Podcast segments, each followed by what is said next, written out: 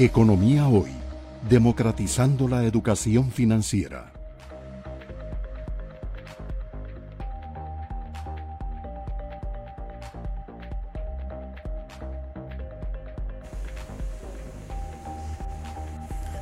Gracias por estar con nosotros en un nuevo programa de Economía Hoy, democratizando la educación financiera. El día de hoy le damos continuidad a una serie de trabajos conjuntos que hemos venido haciendo con don Iván Barrantes, que como él lo llama, realiza distintos estudios de mercado y hoy en particular él trae los resultados de un estudio que se pidió específicamente para medir eh, la situación política desde el punto de vista de la convención interna del Partido Liberación Nacional para el mes de junio. Y mi persona eh, voy a hacer eh, una presentación sobre la situación económica actual y lo que esperaríamos, perspectivas para el 2021. Don Iván fue el que me pidió, yo no me iba a referir a eso, pero ni modo.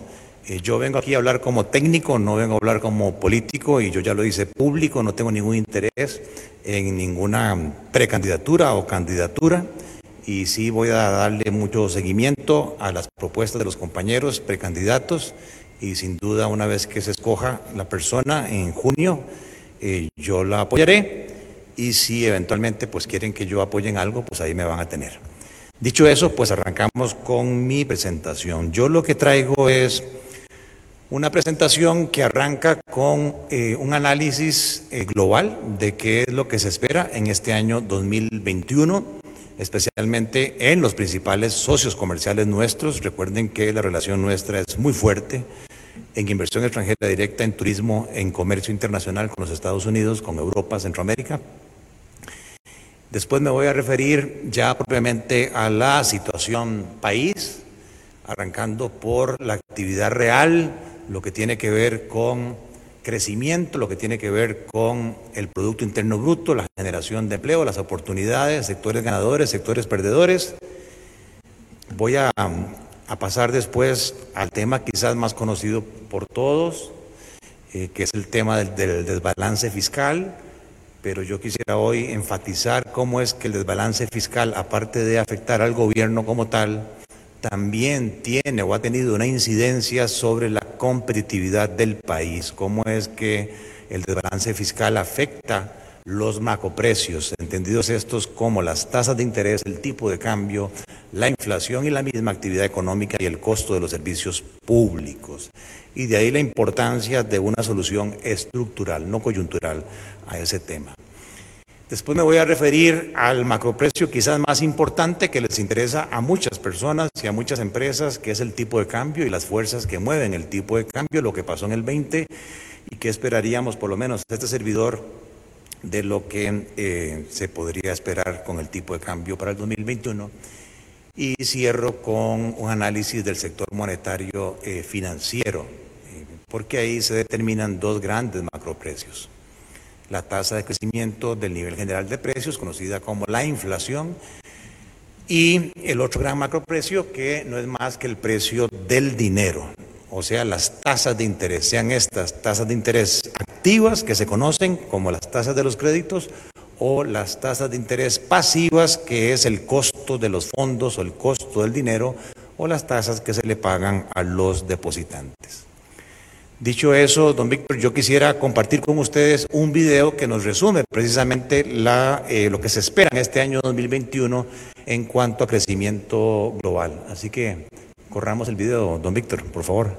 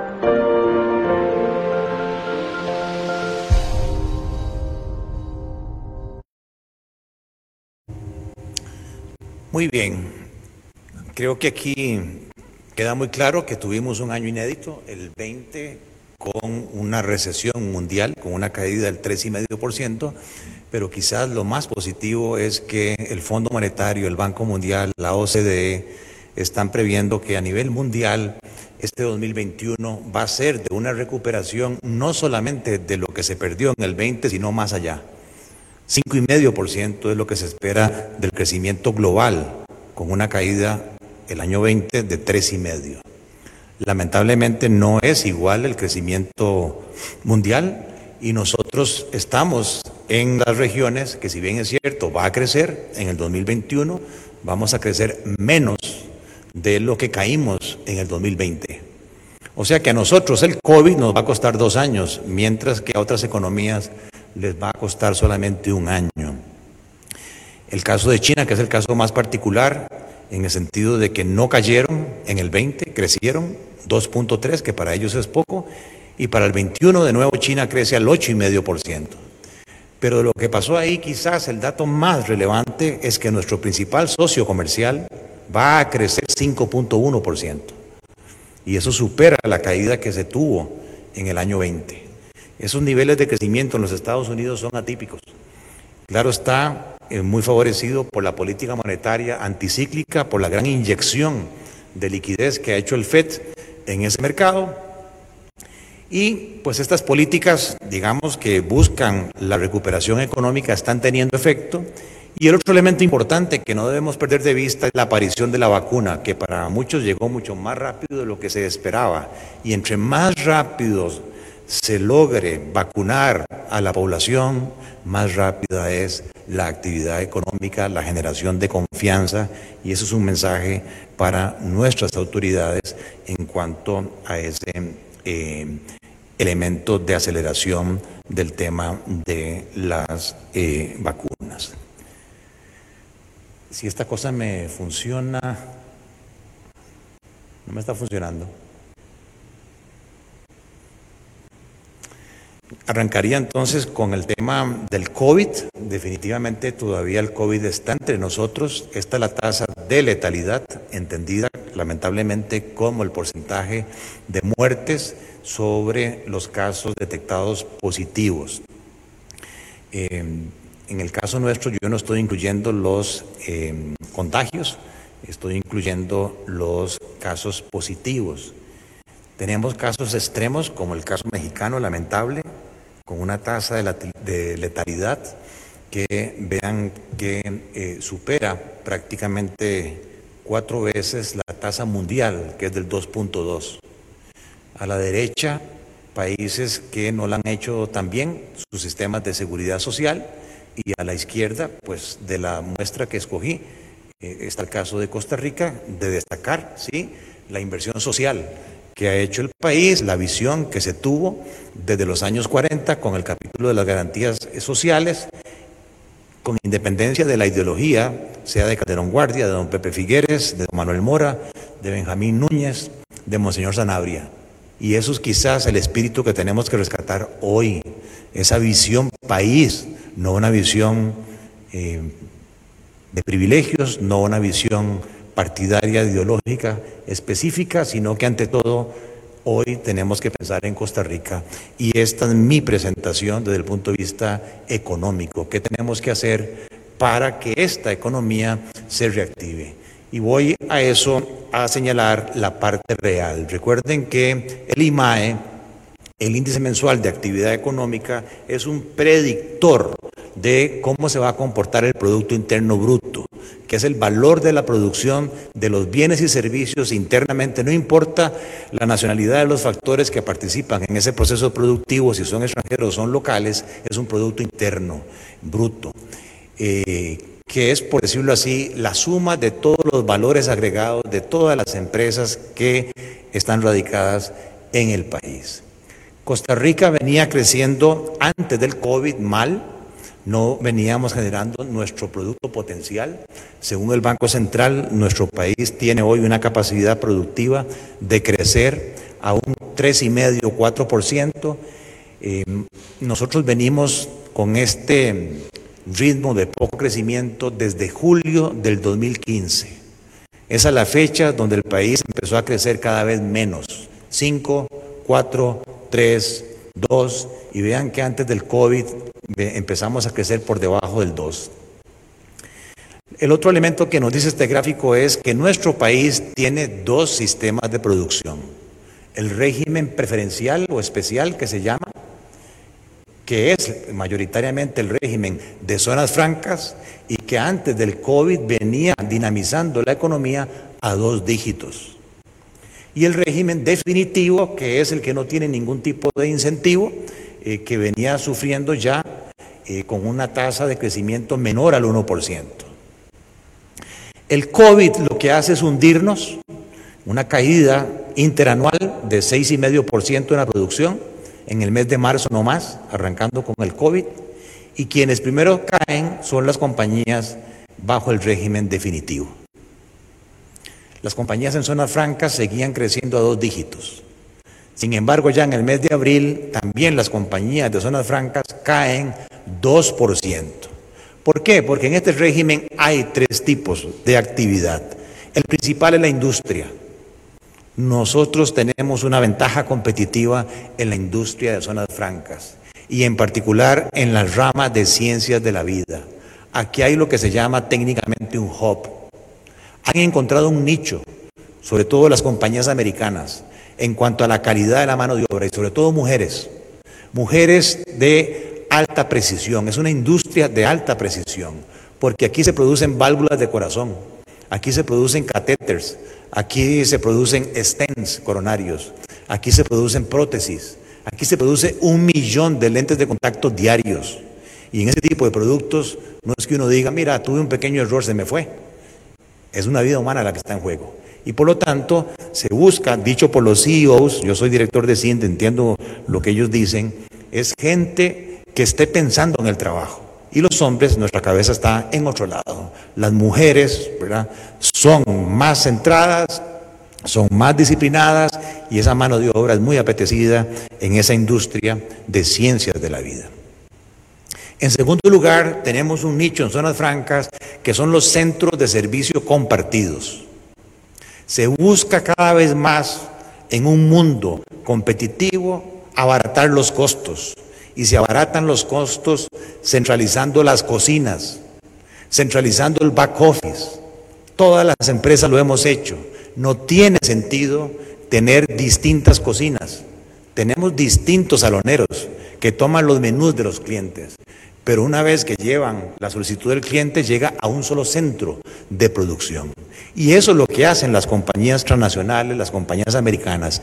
Tienen en Costa Rica su centro de procesamiento de planillas, de pago proveedores, de tesorería, de manejo de recursos humanos. Entonces la primera conclusión que sale de aquí, ¿y por qué a nivel de gobierno no tenemos un centro de servicios compartidos? ¿Por qué tenemos que tener 330 entidades que tienen auditoría, contabilidad, finanzas, ¿verdad? recursos humanos?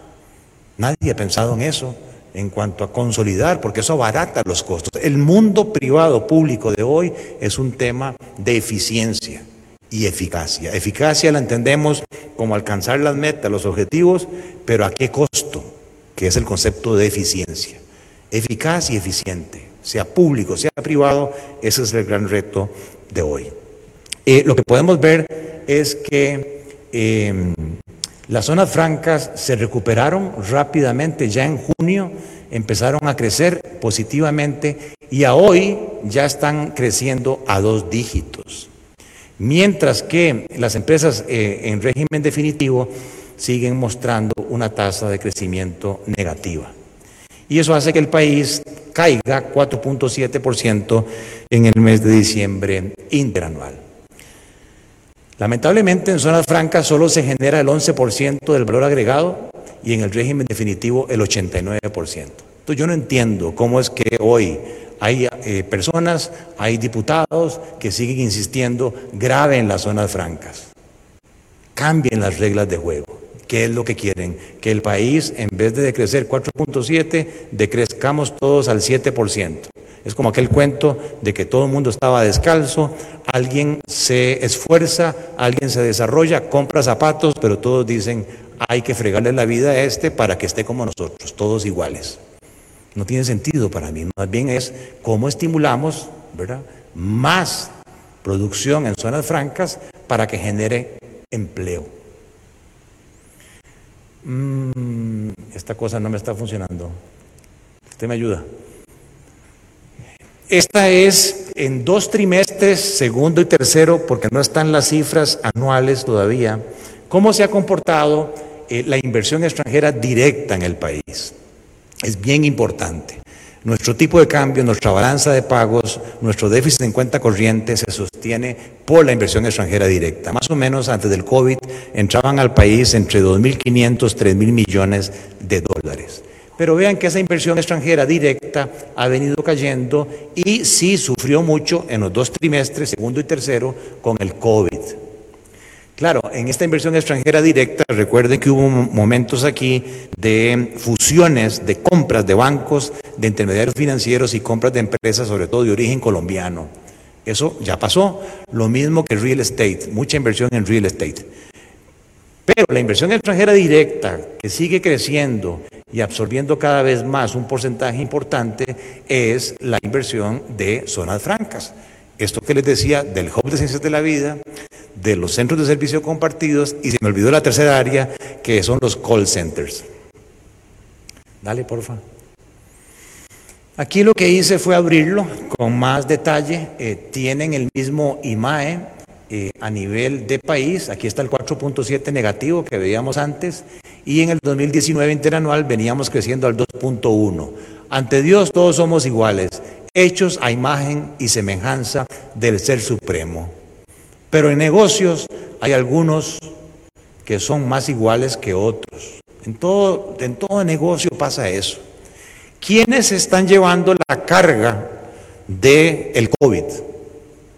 hoteles y restaurantes inédito, es una caída del 50% en términos reales. No importa la rama de comercio, vehículos, materiales de la construcción, el resto de actividades comerciales o el comercio de artículos electrónicos para el hogar. Tienen caídas entre el 15 y el 23%. Y la tercera área de afectación es el transporte, con una caída del 16% y en un cuarto rubro la construcción, tanto pública como la construcción privada. Entonces, si a usted le están pidiendo un plan de reactivación económica, siéntese con estos sectores para ver dónde les aprieta el zapato, cuáles son sus puntos de dolor, qué tipo de acciones podríamos tomar en conjunto, alianza público-privada, para lograr que estos números vuelvan a ser positivos. Enfóquese en estos sectores que son los que están requiriendo ayuda. Si nos vamos al lado derecho, vean interesante lo que es la industria de suministros médicos en zonas francas, prácticamente no sufrió. En el 2019 venían creciendo al 12% interanual y ahora están creciendo al 30%. En mis tiempos de banquero yo hubiese dicho semáforo verde, vayan y capturen a esa gente. Hay una gran oportunidad de negocio, porque está creciendo prácticamente eh, a dos dígitos, 30% es atípico. Le sigue la industria eh, en zonas francas en general, le sigue la parte de agricultura de exportación, le sigue todo el tema del mundo digital, la transformación digital que la aceleró el COVID. La única rama de comercio que no cae, que crece, es el comercio de alimentos, bebidas no alcohólicas y tabaco y servicios profesionales. Estos, digamos, podríamos llamarlos los sectores ganadores y estos los sectores perdedores. Ayúdame. Ok, perdón, devuélvete. Es que está como hacia atrás. Ok. Aquí lo que quise fue poner el país, la tasa de crecimiento interanual de todas las empresas y destacar hotelería y restaurantes. ¿Por qué? Nosotros no podemos darnos el lujo de ese stock de capital, de ese stock de inversión que ha tomado décadas, tirarlo por la borda. Y lamentablemente lo que yo veo es que las medidas que se están tomando es para tratar a todos los sectores de actividad económica por igual. Hubo ahora cierta flexibilización en las normas del CONACIF y de la SUGEF, pero se extendieron hasta abril. Mentiras que de aquí a abril el turismo se va a recuperar cuando las caídas son 10 veces más, 12 veces más la caída del país. No me le vengas a pedir capacidad de pago a una empresa cuyas ventas se han contraído un 60%. La Organización Mundial del Turismo dice que esta actividad se va a recuperar en los próximos 3, 4 años. No es que sean insolventes, por Dios, yo nunca he dicho eso. Yo nunca he dicho que se requiere un fondo de avales para rescatar muertos o para sacarle las castañas del fuego a los bancos. Yo nunca he dicho eso. Lo que he dicho es que estas compañías son solventes, o sea, tienen capacidad de pago en el mediano y largo plazo, pero que coyunturalmente hay que ayudarles con un esquema de repago tal que se ajuste a un nivel de ventas que es un 40% de lo que tenían antes del COVID. Entonces no me vengas a cobrar una cuota de crédito del 100% o no me vengas a dar una prórroga de tres meses o de 180 días, porque mentiras que en ese plazo yo me recupero. Tengo un problema de liquidez, no tengo un problema de solvencia. Entonces sí, siguen condonando la agricultura, pues sí, ni modo, eran muertos. No, no vengo yo aquí a decir condonen los sectores que sufrieron con el COVID, pero sí pensemos cómo tratarlos de manera diferente, porque la afectación que tuvieron fue muy diferente al resto. Esto es el Producto Interno Bruto, la tasa de crecimiento. Ahora sí, esto es todo el Producto Interno Bruto del eh, de, eh, año 52 al 21. Lo que podemos ver es la mayor crisis que hemos tenido fue la del tiempo de Carazo, 7.3 de contracción. Tuvimos una en el año 55, otra que fue la crisis subprime y esta de crisis del COVID. Vean que todas tienen la misma forma. Es una forma de V. No importa el momento en el tiempo, la recuperación es de rebote. Yo creo que nosotros vamos a tener una recuperación de rebote. Lo segundo que nos dice este gráfico es que en el 2021 se estima que vamos a crecer 2.6%. Yo soy más optimista. Yo creo que con las vacunas y con todo el ambiente y la educación que hemos tenido de aprender a respetar los protocolos conforme la gente vaya generando confianza, cuidado si no nos acercamos al 3% de crecimiento. Pero mi mensaje es que si bien es cierto, es un buen año en cuanto a crecimiento, no vamos a recuperar lo que perdimos en el 2020. El COVID nos va a costar dos años, cuatro mil millones de dólares de menos ingresos, de menos ventas, de menos flujo de caja, es lo que el COVID nos costó, cuatro mil millones de dólares. Quise poner la estructura del valor agregado total. Aquí está el valor agregado total. No es igual que el Producto Interno Bruto porque le falta el componente de impuestos. Es el valor agregado de las empresas neto de impuestos en el año 91, 2001, 2011 y 2020. El que diga que nuestro modelo de desarrollo ha sido un fracaso, miente. Miente porque el modelo de desarrollo, de apertura, de promoción de inversión extranjera directa, de turismo, de exportaciones no tradicionales, es el responsable que el ingreso per cápita de Costa Rica en las últimas tres décadas se triplicó.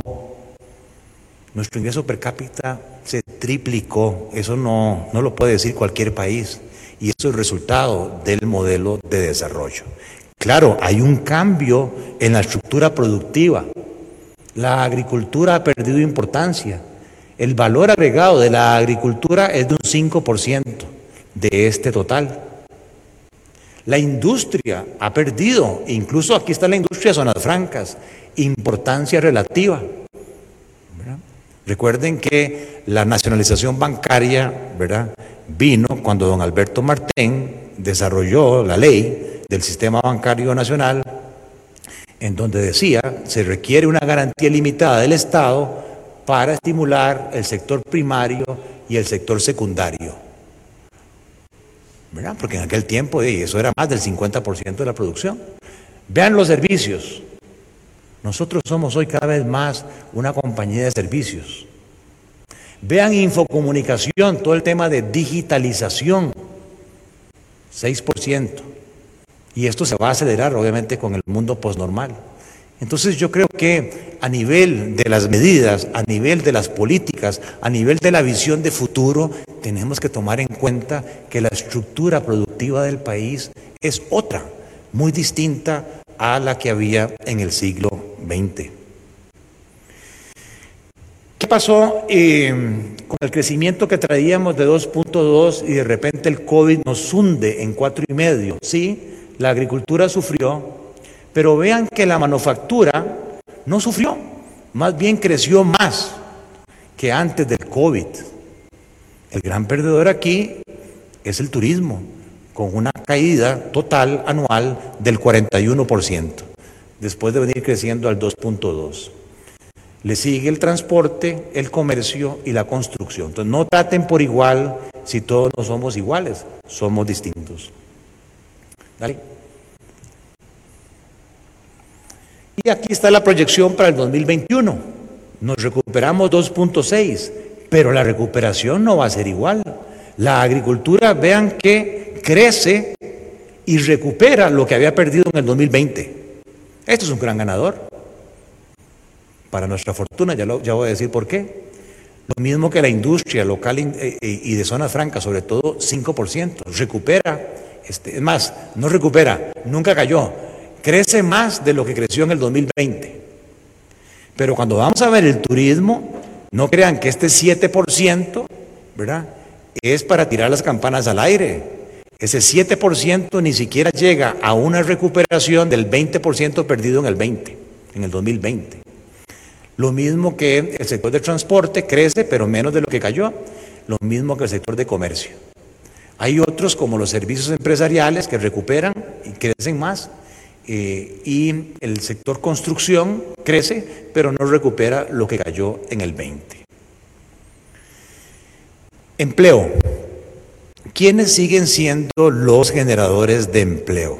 Si bien es cierto, desde el punto de vista de contribución a la producción, la agricultura, lo dije, 5%, vean que la agricultura sigue siendo nuestro tercer principal originador de oportunidades de empleo ahí hay 250 mil personas, sobre todo mano de obra no calificada. Entonces tampoco podemos ver despectivamente el tema agrícola. Tenemos que ver cómo ayudamos al sector agrícola porque la afectación del desempleo con el COVID no es igual para todos los tipos de mano de obra que hay. La actividad comercial es la principal originadora de empleo, 300 mil empleos.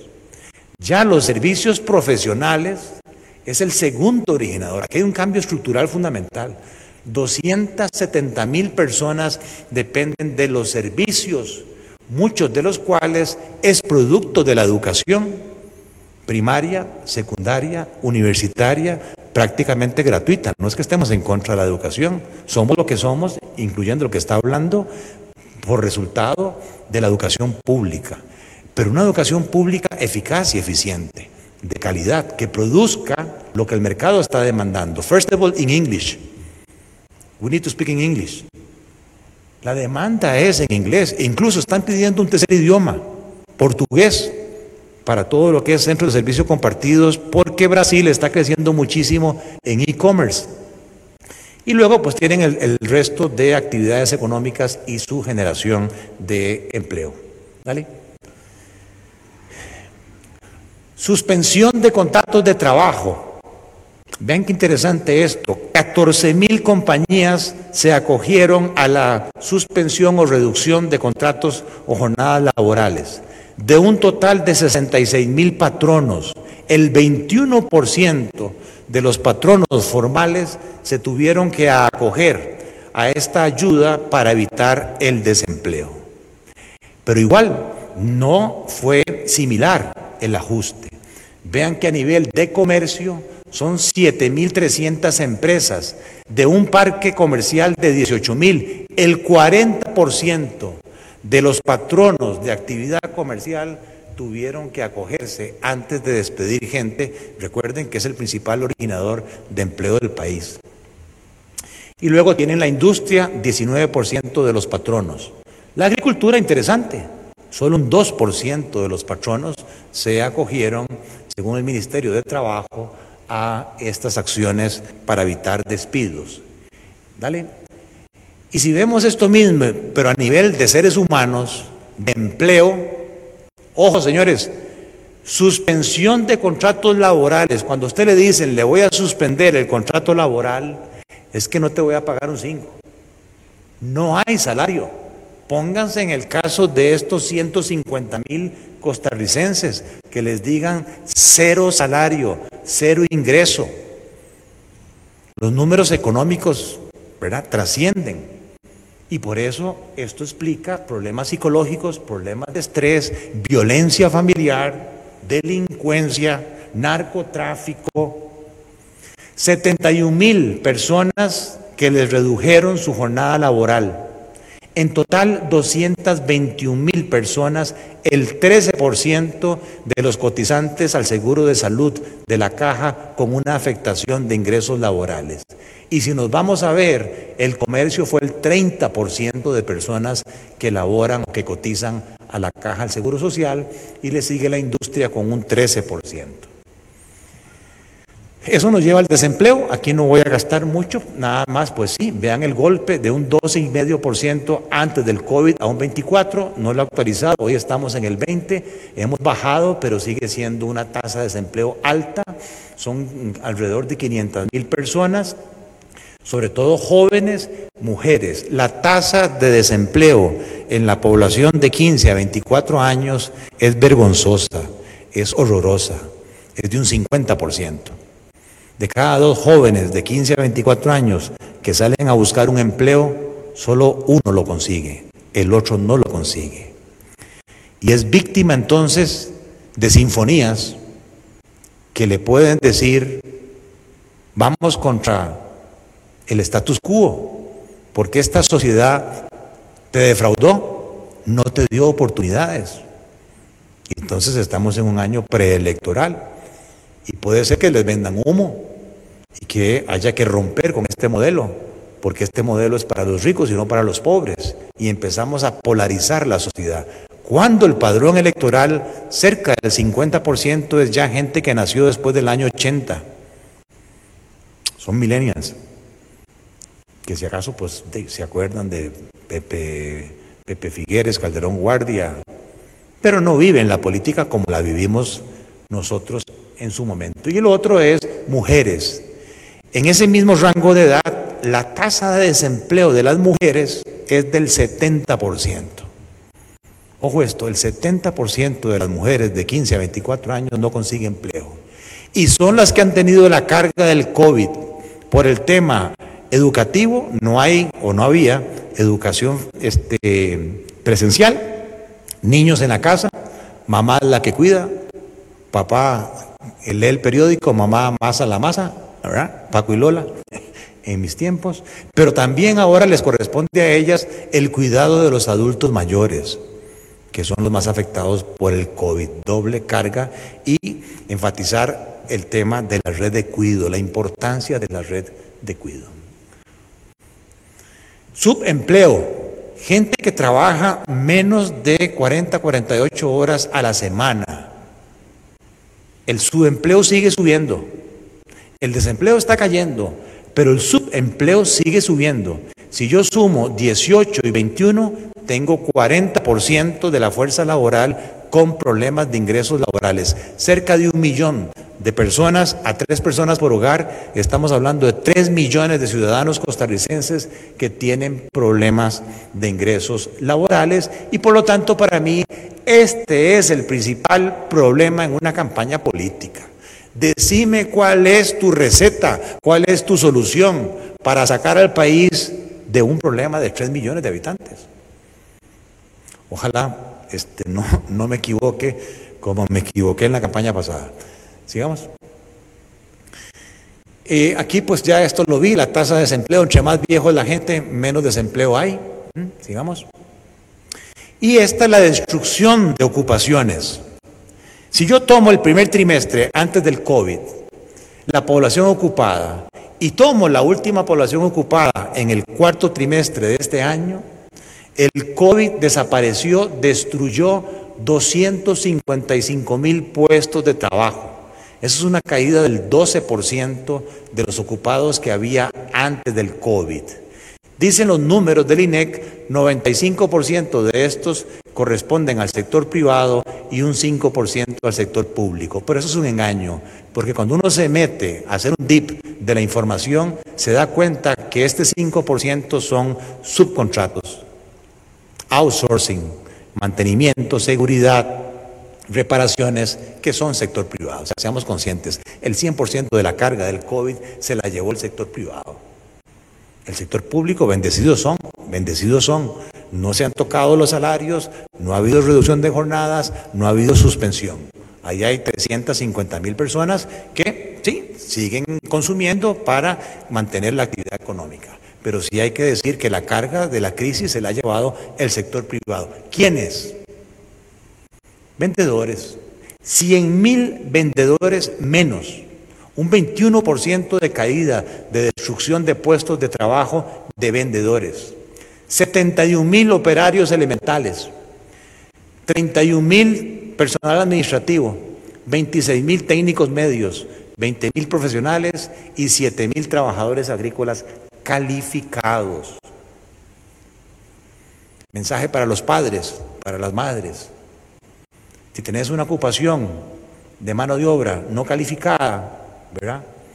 Este, o con poca formación profesional, técnica, sos un blanco fácil para la crisis. Entonces hay que educar a esta gente. Yo no soy de las políticas asistencialistas, yo creo más en oportunidades, pero el sector empresarial debería preocuparse por encadenar a esta gente y para eso hay que darle formación, educación. Y ojalá que con la ley de Lina se puede adaptar cada vez más a lo que el mercado está demandando. Y este para mí es el problema del cual no se habla. Reactivación económica es el primero, que ya lo mencioné con el tema del empleo, el segundo es el desbalance fiscal y este es el tercero. Costa Rica ha crecido, se triplicó el ingreso per cápita, dije. Pero si yo agarro la situación del ingreso por los hogares, ¿verdad? Antes del COVID y en el COVID, el, COVID afectó, castigó poder de compra de todos los deciles de hogares. Somos un millón seiscientos mil hogares en el país, 160 mil hogares por decil. Pero en el decil de ingresos más bajos viven 600 mil costarricenses, cuatro personas por hogar, y que se ganan al mes 35 mil pesos por persona. Mientras que en el decil de ingresos más altos son los mismos 160 mil hogares, pero ahí viven 378 mil personas, dos personas por hogar. Uno nunca dice lo que gana. Cuando lo llama por teléfono, le hablo de parte de Iván Barrantes, una encuesta de índice. ¿Cuánto gana usted? Uy, me cayó la tributación, pa, por los suelos. Y a pesar de eso, vean, un millón doscientos treinta y siete mil por persona. El costo de la canasta básica por persona son 35 mil colones perdón, 60 mil colones. O sea, esta gente ni siquiera está recibiendo un ingreso para comer. Hay cerca de un millón y medio de costarricenses con problemas de pobreza.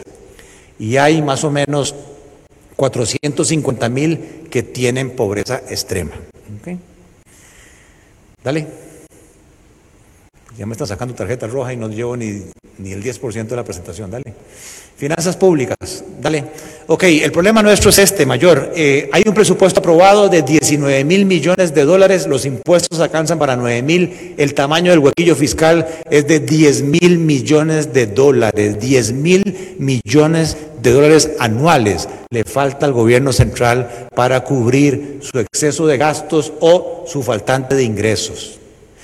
Por lo tanto, quienes digan que estamos buscando el Fondo Monetario Internacional para que venga a cerrarnos el hueco fiscal no saben de lo que están hablando. Porque esos 1.750 millones son para ser desembolsados en tres años. O sea, lo que el fondo va a poner son 680 millones de dólares. No llega al 5% del tamaño del hueco. Y quienes dicen, olvídense del fondo, agarren de las reservas monetarias internacionales 1.750 y financien al gobierno, no saben de lo que están hablando y están vendiendo humo, porque el país no necesita 1.750 millones, necesita solo en este 21 10 mil millones de dólares. ¿Quién da la llave para que el inversionista local o internacional compre bonos de Costa Rica? Ya sea los bonos de deuda interna, que los diputados aprobaron el presupuesto con bonos de deuda interna, o bonos de deuda externa. La confianza la da el Fondo Monetario. A nosotros no nos creen, somos un país B y vamos para B menos. Yo creo que a pesar de la firma del acuerdo con el Fondo Monetario Internacional, no nos vamos a salvar de un nuevo downgrade. Vamos a ser B menos porque las agencias no creen en nosotros. Fish estuvo aquí la semana pasada y ellos creen que el país necesita, necesita mostrar evidencia concreta de que van a ejecutar, porque aquí se aprueba una ley y se ponen de acuerdo y sacan entidades de la implementación de las medidas y eso no se vale. Y eso lo cobran las agencias bajando el rating. ¿Qué significa eso? que si en el 21 salimos a captar fondos de eurobonos, la tasa de interés que tenemos que pagar es del 11% para ese perfil de riesgo B menos. Si fuéramos Panamá, ¿verdad? Eh, la tasa de interés es 2,3 a 40 años. A nosotros, si acaso, nos ponen a 10 años y al 11%. Porque no nos creen. El fondo nos da credibilidad. El fondo nos da garantía. El fondo va a jugar el rol de malo porque una vez que la Asamblea apruebe, si es que lo aprueba, el acuerdo con el fondo, ellos van a venir cada tres meses a validar las medidas y los rendimientos. Y eso no, eso no lo hacíamos nosotros en el pasado. Vean, señores, de estos 19 mil millones, el 25% son remuneraciones. Esos son 4 mil 700 millones de dólares, de los cuales pluses son 2 mil 600 millones y salarios bases son 2 mil 200. Quien diga que no hay que ponerle coto al tema de los pluses, orden, no sabe dónde está parado. Quiere que sigamos tirando la pelota para adelante. No se vale, Costa Rica. No se vale. Ya los pluses son más importantes que los salarios base.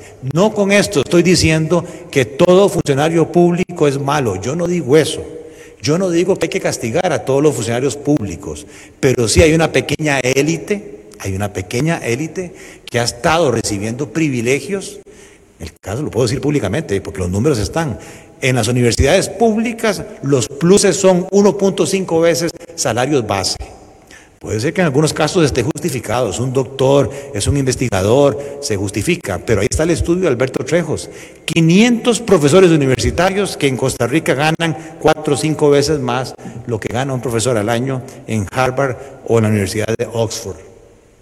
Hay algo que no está bien y eso es lo que hay que corregir.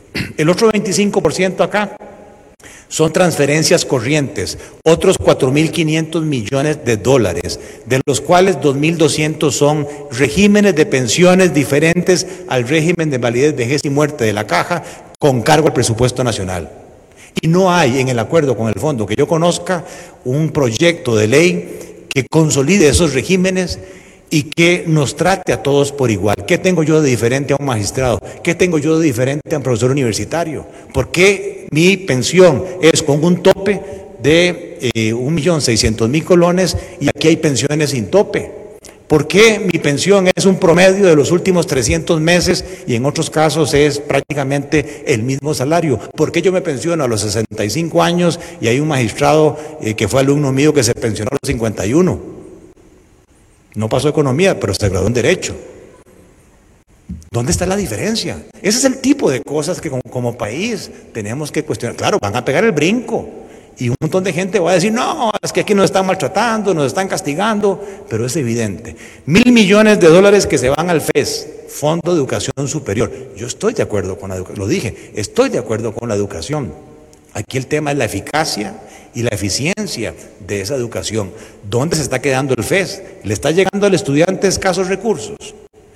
Las universidades cobran. Bien, yo tengo tres hijos en la Universidad de Costa Rica Y, y, todos lo sabemos, pagamos más en las escuelas y colegios privados de lo que estamos pagando hoy en las universidades públicas.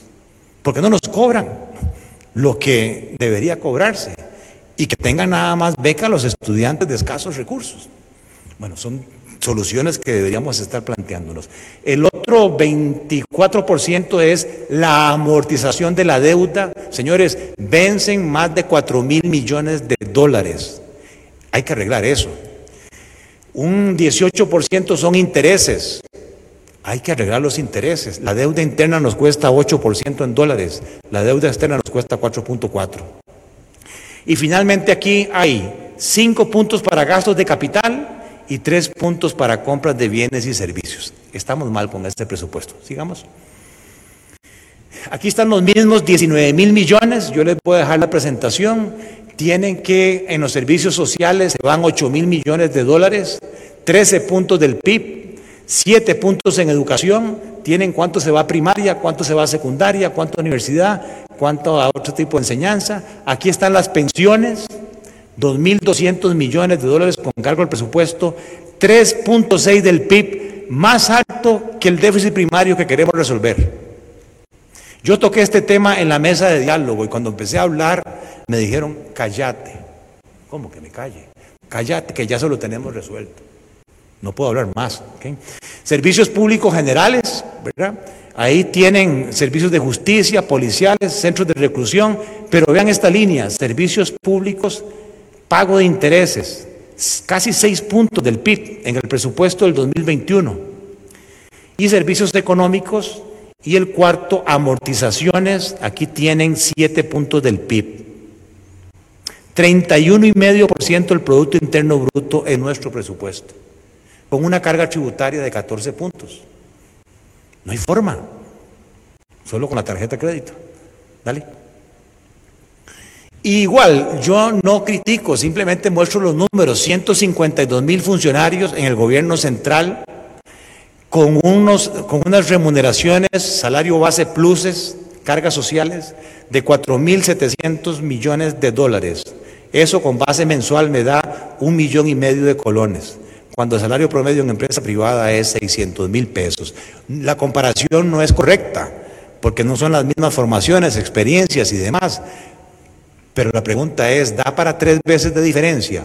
¿O da para tres millones seiscientos mil? Cuando yo dije esto en el programa de Amelia, que hay 400 funcionarios en el Ministerio de Relaciones Exteriores, ¿verdad? Con un promedio, promedio de 3 millones 600, me llamó un embajador ese mismo día y me dijo, vos solo criticar, eh, tenés que entender que, que, la embajada en Londres es muy cara, hay que pagar en, en libras, o en Europa se pagan euros. No, no, señor embajador, yo no estoy hablando de eso. ¿Se justifica? Claro que sí. Mi pregunta es, en esta situación de emergencia, de crisis mundial, perdón, y, crisis país, se requiere tener abiertas 40 embajadas y 26 consulados. ¿Qué nos pasa si cerramos la embajada de Turquía hoy? ¿Qué nos pasa si cerramos el consulado de Chinandega? Tenemos un canciller y dos vicecancilleres. En mis tiempos de BAC yo hubiera llamado al gerente de recursos humanos y le diría, mira, ¿qué nos pasa si nos quedamos con un canciller y con el director administrativo.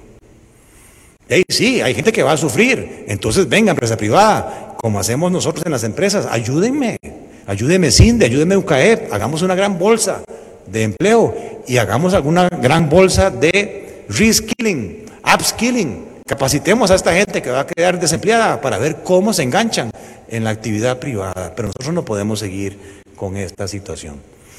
Eh, esto ya lo conocen, 8.1 fue el déficit. Aquí está el déficit primario, esto es lo que tenemos que resolver, porque mientras esto siga creciendo, es la pendiente que hace que la deuda siga creciendo. Porque yo tengo que endeudarme para pagar intereses, pero también tengo que endeudarme para cubrir un exceso de gasto que los ingresos corrientes no lograron cubrir. Y estamos metidos entonces en un círculo eh, vicioso. Digamos. Y vean los intereses. Es impresionante cómo esta curva tiene pendiente exponencial, cómo los intereses van subiendo. Aquí hay gente que está haciendo clavos de oro con los intereses, casi cinco puntos del Producto Interno Bruto. Sigamos. ¿Cómo financió entonces el gobierno un déficit de 8.1 amortizaciones de 4.8, sus necesidades financieras el año 20 fueron de 12.9 del PIB, tuvieron que ir al mercado interno más que el año 19, el mercado interno se portó muy noble, eh, se logró captar 10 puntos del PIB y a nivel de crédito externo, deuda externa, solo se logró 2.7, porque no había una ruta clara con el Fondo Monetario. Y aquí está la deuda 67 y medio del PIB, ¿verdad? 51 y medio deuda interna, 16% deuda externa. ¿Dale? Esto es respecto al PIB 2007, 2019 y 2020. El último superávit fiscal que tuvimos, punto 6, y estamos heredándole a nuestros sucesores un déficit de 8.3.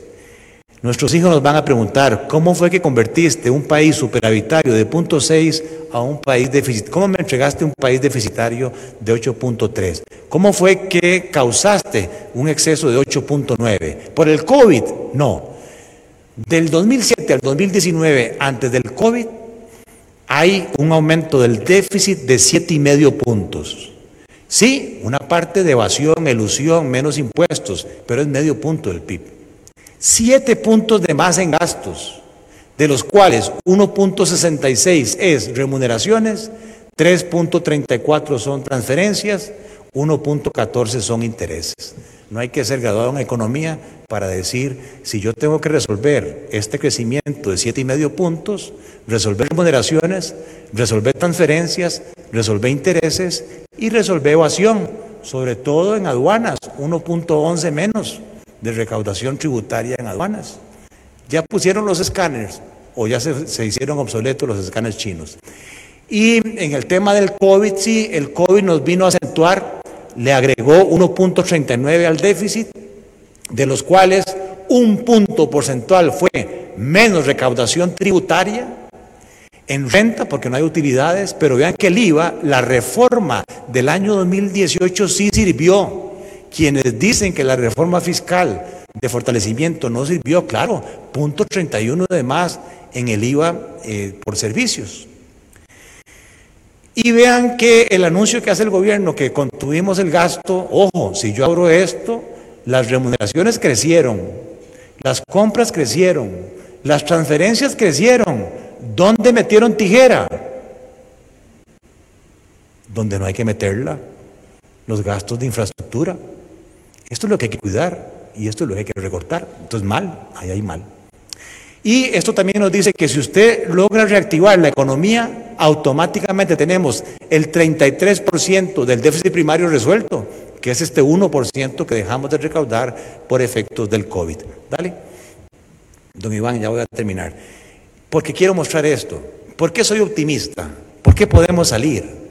Porque si bien es cierto Aquellos que quieren ser presidentes de este país, véanlo, véanlo, piénsenlo dos veces. Lo que viene son vencimientos de 4 mil millones de dólares.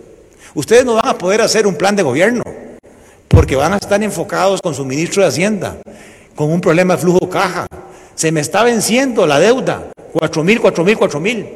¿Qué hago? ¿Quién me va a prestar plata? Nos van a hacer downgrade. Es el mismo cuento de este gobierno. Por más plan de gobierno que ustedes presenten, mientras no resuelvan esto, no van a poder ustedes transformar este país. Eh, vean que la deuda son 40 mil millones y tiene un costo equivalente en dólares de 7 puntos. 41% de esta deuda está en dólares, 59 en colones. Pero ojo, mi punto positivo, 76% de esta deuda es interna, 24% es externa. Es muy distinto al tiempo de Carazo. Dale. La que sigue. Y esto es lo más importante. Lo que vence en los próximos años de deuda externa 21 y 22 es nada. 100 millones de dólares, decía mi abuela, una cuecha en una plancha. Lo que nos vence es la deuda de nosotros mismos. Nosotros mismos nos estamos apretando el zapato. Nos estamos apretando el flujo de caja con vencimientos de más de 3 mil millones con una tasa de interés obscena de 8 puntos de esa deuda interna. Salga usted, inversionista local, al mercado internacional a ver quién le va a pagar en una duración de cuatro años una tasa en dólares del 8%. cuando en Estados Unidos se paga a 20 años una tasa del 1 o del 2%. Sigamos. Y este quizás para mí es el cuadro más relevante. ¿Y quién tiene esa deuda interna? Los 30 mil millones de dólares. El 70% está en manos del mismo sector público. Yo sé que los fondos de pensión no son públicos, pero los administradores es el Banco Nacional, es el Banco de Costa Rica, es el Banco Popular. Y estos fondos de pensiones son muy jóvenes, mentiras que tienen grandes salidas por pensionados. O sea, sus flujos de caja no son de salidas. Por lo tanto, sí pueden refinanciar los vencimientos. Es una cuestión de buscarle una reingeniería financiera al 70% de la deuda interna y tirarla a plazos más largos. Eso se llama reingeniería financiera. Por lo tanto, es salvable. Y para el 21 tenemos esto. Si el acuerdo con el fondo se logra, si hay reactivación económica, vean que el déficit primario va cayendo hasta llegar en el 23 a un 1% de superávit. Pero los intereses no se están atacando, los intereses siguen subiendo como, como porcentaje del PIB y eso le falta como complemento al acuerdo del Fondo Monetario. Dale. ¿De dónde va a sacar la plata el gobierno? El 21 es la pregunta. Para financiar siete puntos de déficit, una amortización de seis y medio, casi ya igual al déficit de amortización, tres y medio puntos del PIB. Suponen que van a captar 8.8 en el mercado interno con deuda interna y que la Asamblea les va a aprobar los casi 3 mil millones que se quedaron por ahí de créditos externos ya negociados. Si eso es así, vean que la deuda llega a un tope del 76 en el 23 y a partir de ahí empieza la deuda a caer como relación al Producto Interno Bruto. Y ya con esto termino. La propuesta del fondo es muy sencilla. El déficit primario es 3.4 el año pasado y se quiere buscar un superávit del 1% del PIB. O sea, el tamaño del ajuste son 4.4 del PIB en los próximos tres años. ¿Cómo es que Elian presenta entonces un acumulado en el 23 que apenas da 3.41? ¿Es insuficiente? Si el tamaño del ajuste es 4.4, simple aritmética, ¿dónde está el 1% restante? A mí no me han querido dar los números, pero tal vez a ustedes sí.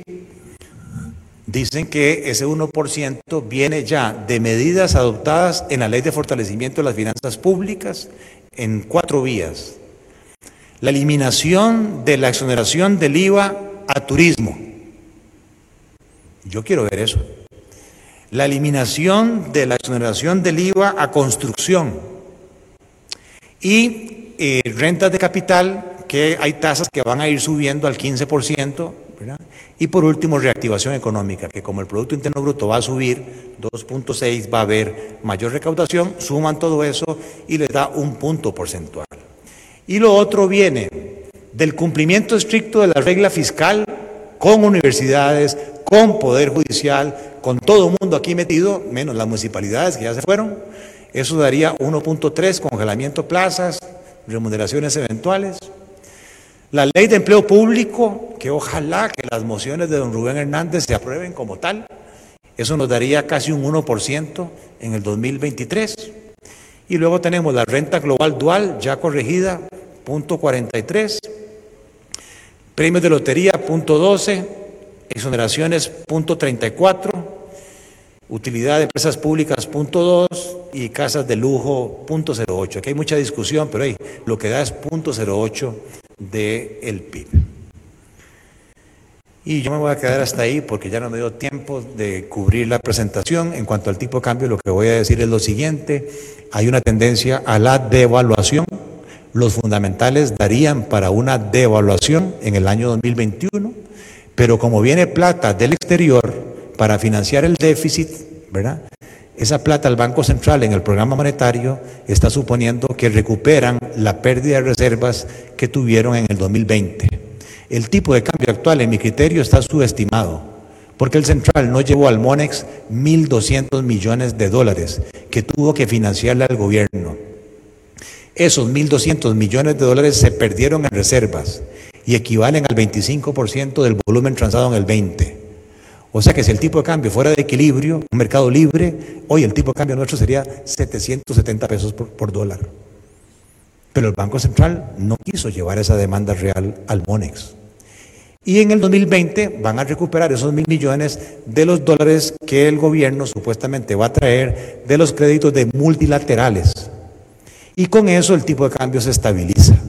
Si no hay acuerdo con el fondo, no hay plata de los multilaterales y ahí sí estamos problemados. El mercado interno no da y el tipo de cambio no da este, para sostener ese, ese nivel. Con esto concluyo que para mí la vía de solución única es el acuerdo con el Fondo Monetario, quítenle, pónganle, ajustenle, agréguenle emociones, quítenle emociones, pero yo no veo una Costa Rica del 2021 con necesidades de 10 mil millones de dólares por la vía de las reservas monetarias internacionales que quitándole el encaje mínimo legal, quitándole la emisión monetaria y quitándole los depósitos del gobierno, lo que queda de reservas líquidas, propiedad del Banco Central, escuchen, son 2 mil millones de dólares. Y el año pasado el Banco Central se gastó 1.200 eh, sosteniendo el tipo de cambio.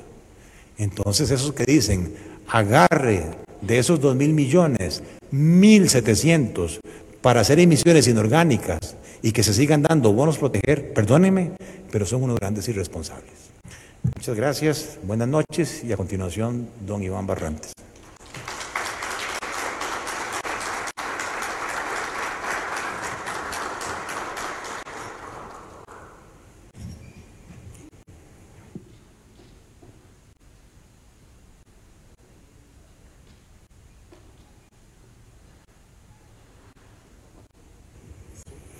Aló, bien.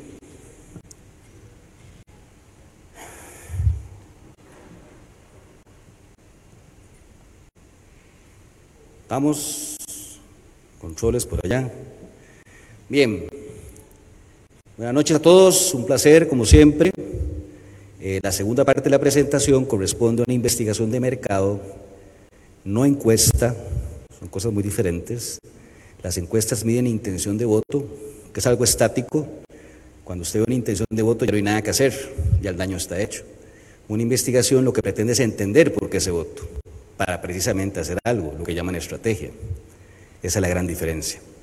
Antes de entrar al grueso de la presentación, quiero tomarme la libertad, don Gerardo, porque usted fue muy escueto, sé que se me anda escapando, que se lo insistí.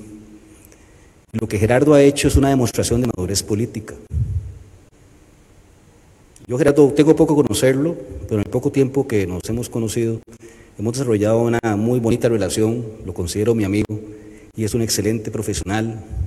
Creo que uno de los profesionales y técnicos, no me gusta la palabra técnicos, tecnócratas con más credibilidad hoy por hoy y que genera influencia y que genera decisión.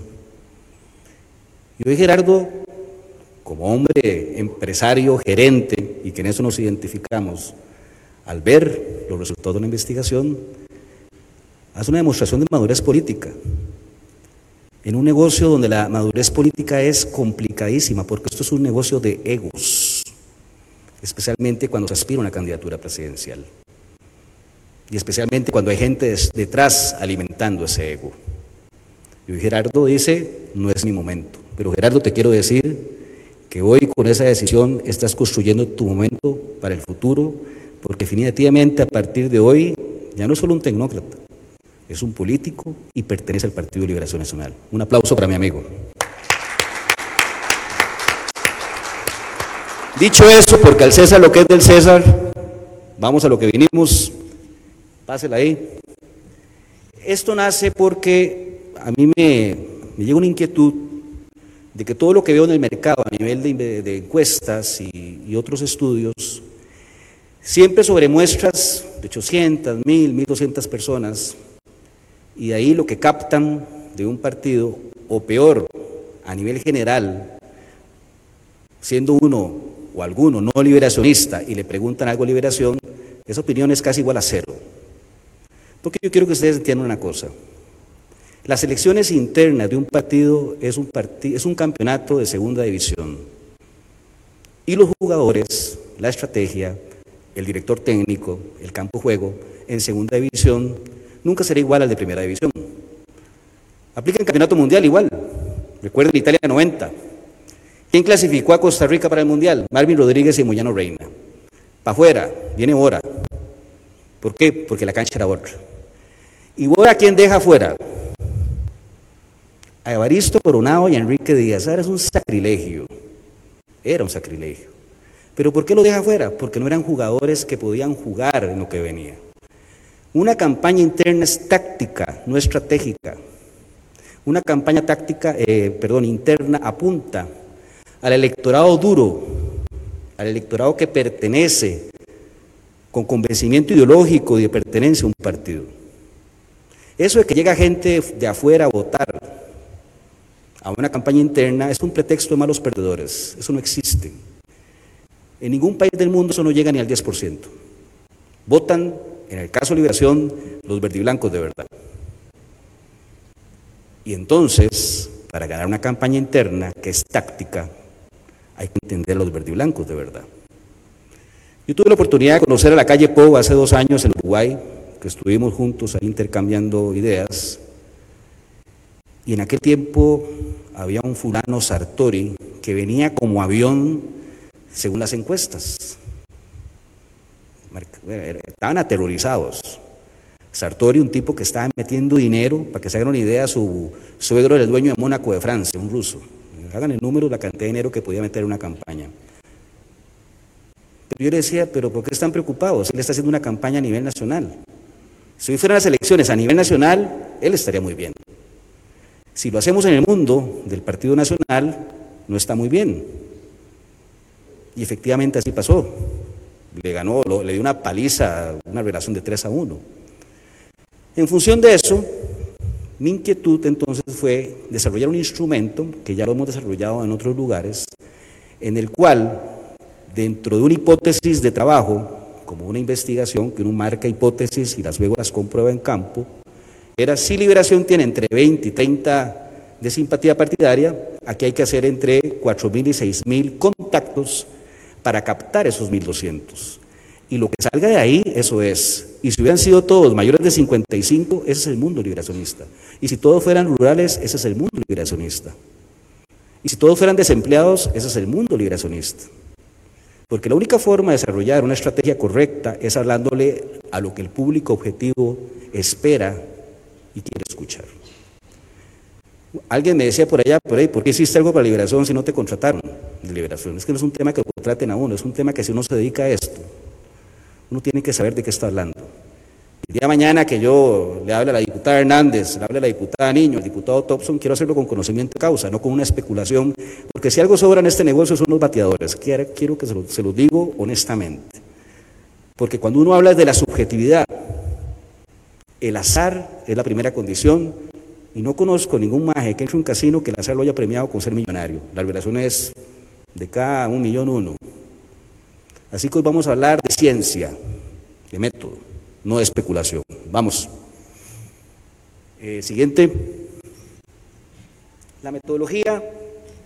Bueno, vamos a brincarnos la parte aburrida que es este lo que hacemos estadísticamente para que los que nos van a criticar vean que no hicimos nada que no escapa al método, a la pureza metodológica.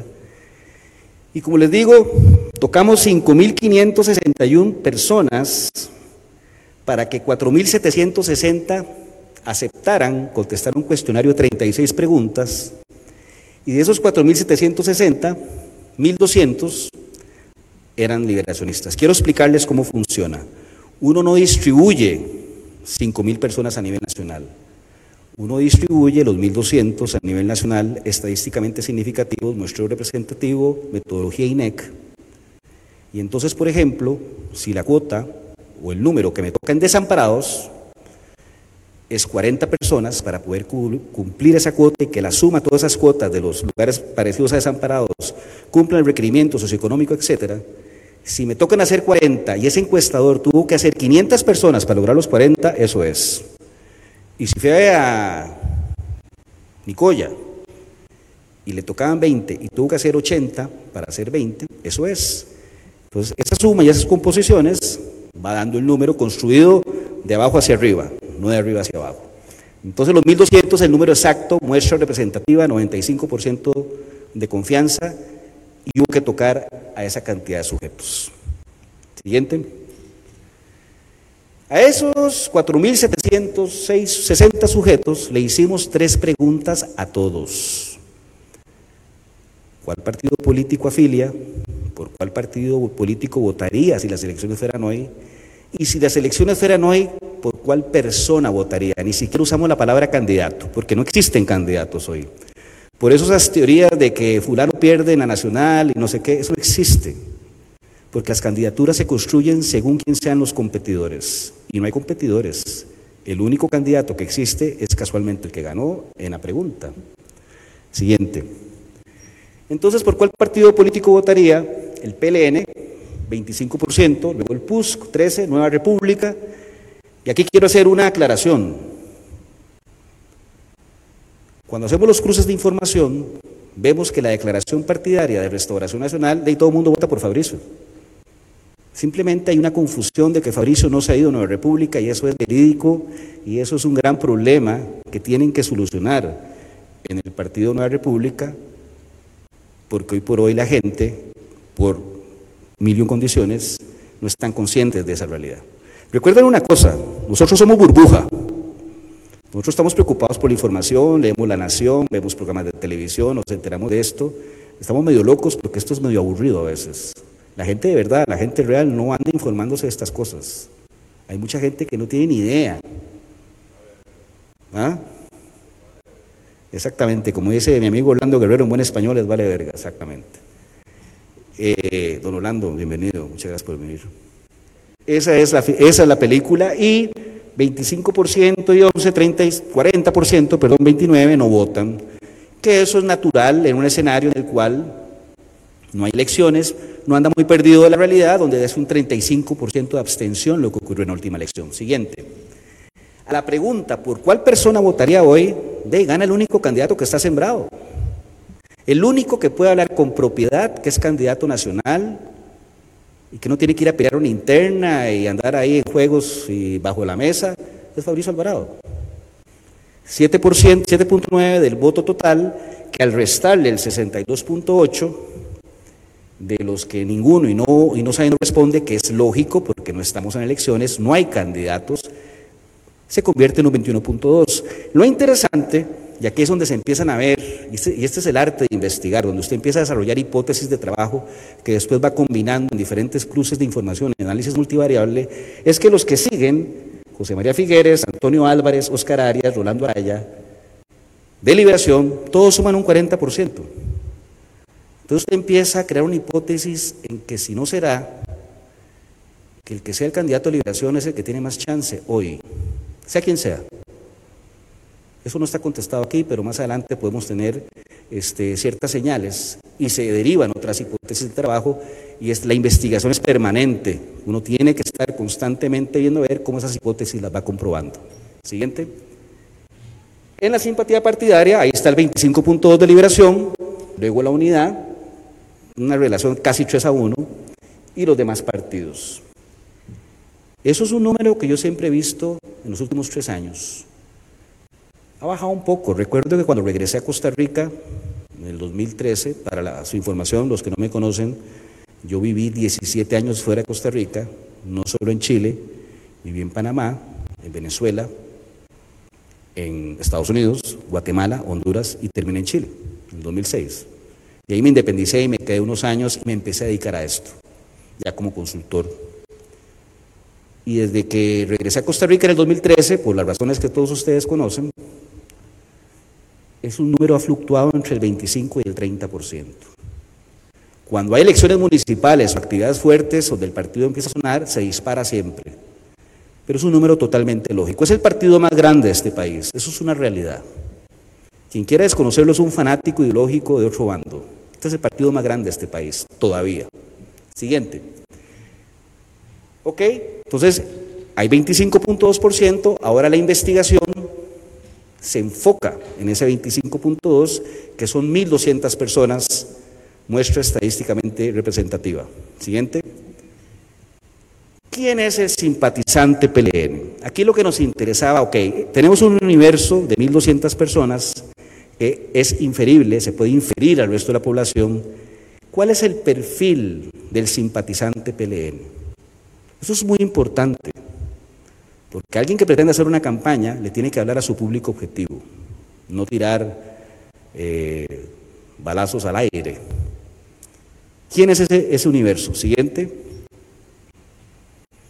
Está 50-50, hombre o mujer, muy en línea con la realidad nacional. Pero vean qué interesante. 31.2% del mundo liberacionista es 55 años más. Cuando yo sumo el de abajo, 45.54, con el 31.2, 50% de, de los simpatizantes de este partido es gente de 45 años en adelante. 50%. Es interesante ese segmento 45-54, que inclusive es más pequeño, aunque la diferencia estadística no es tan significativa, pero es interesante que es prácticamente igual al de 18-24. Eso tiene una explicación. El Partido de Acción Ciudadana nació en el 2000.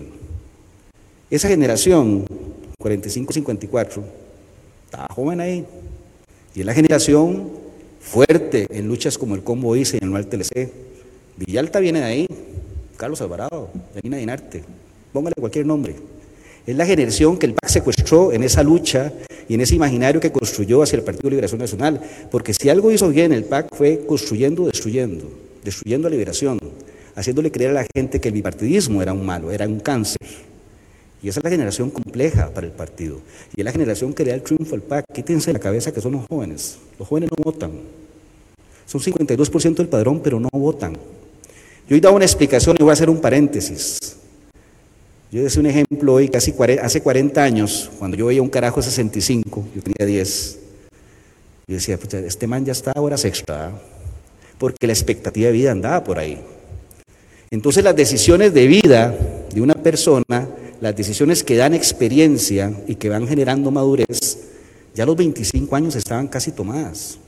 Usted ya había terminado su carrera, usted ya estaba trabajando, si usted a los 25, 28 años como hombre no andaba con novio pensando en esas cosas, era soltero sospechoso.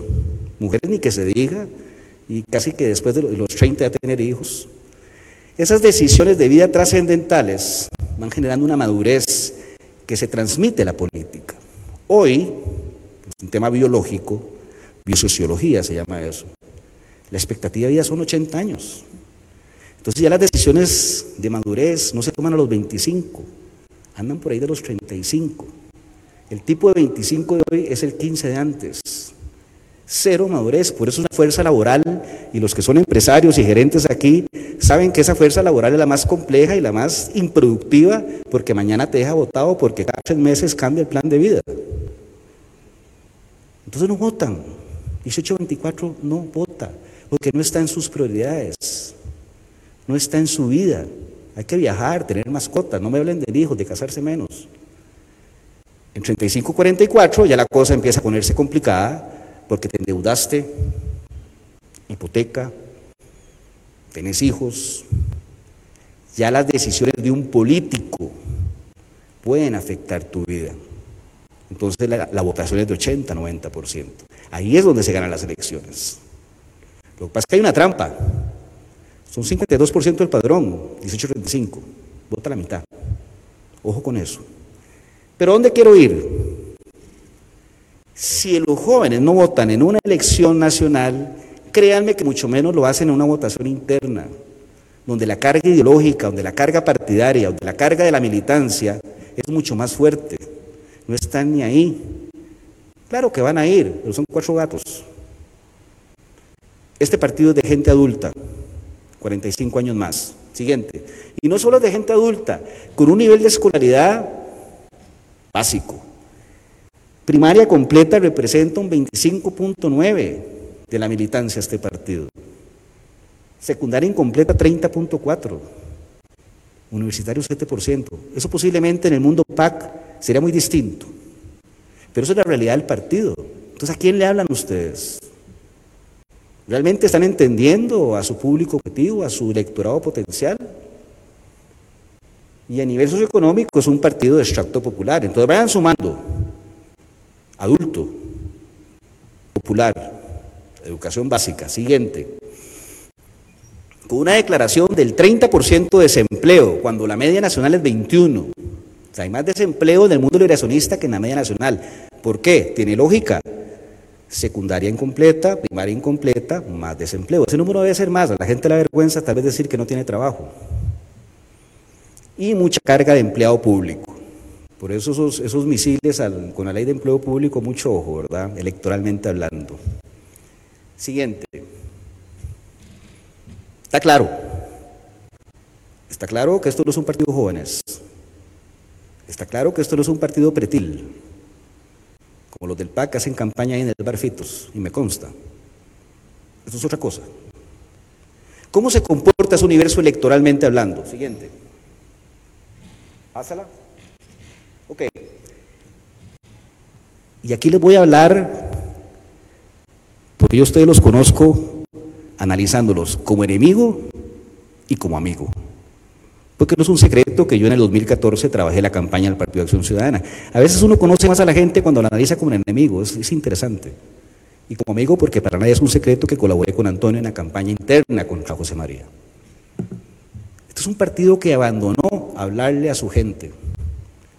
Y un liberacionista hoy no tiene ningún empacho en votar por otro partido.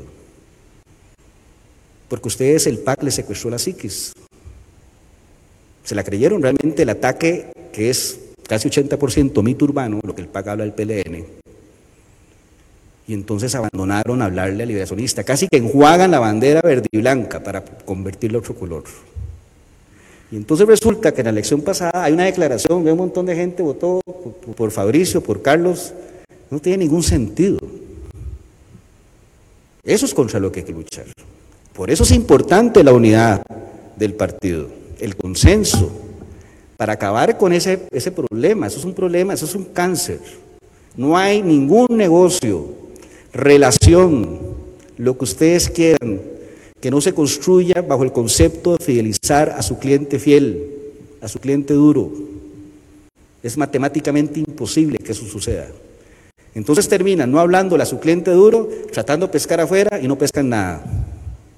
Y los resultados yo creo que están a la vista. Y en la segunda vuelta es súper interesante que quedó tres tercios la votación.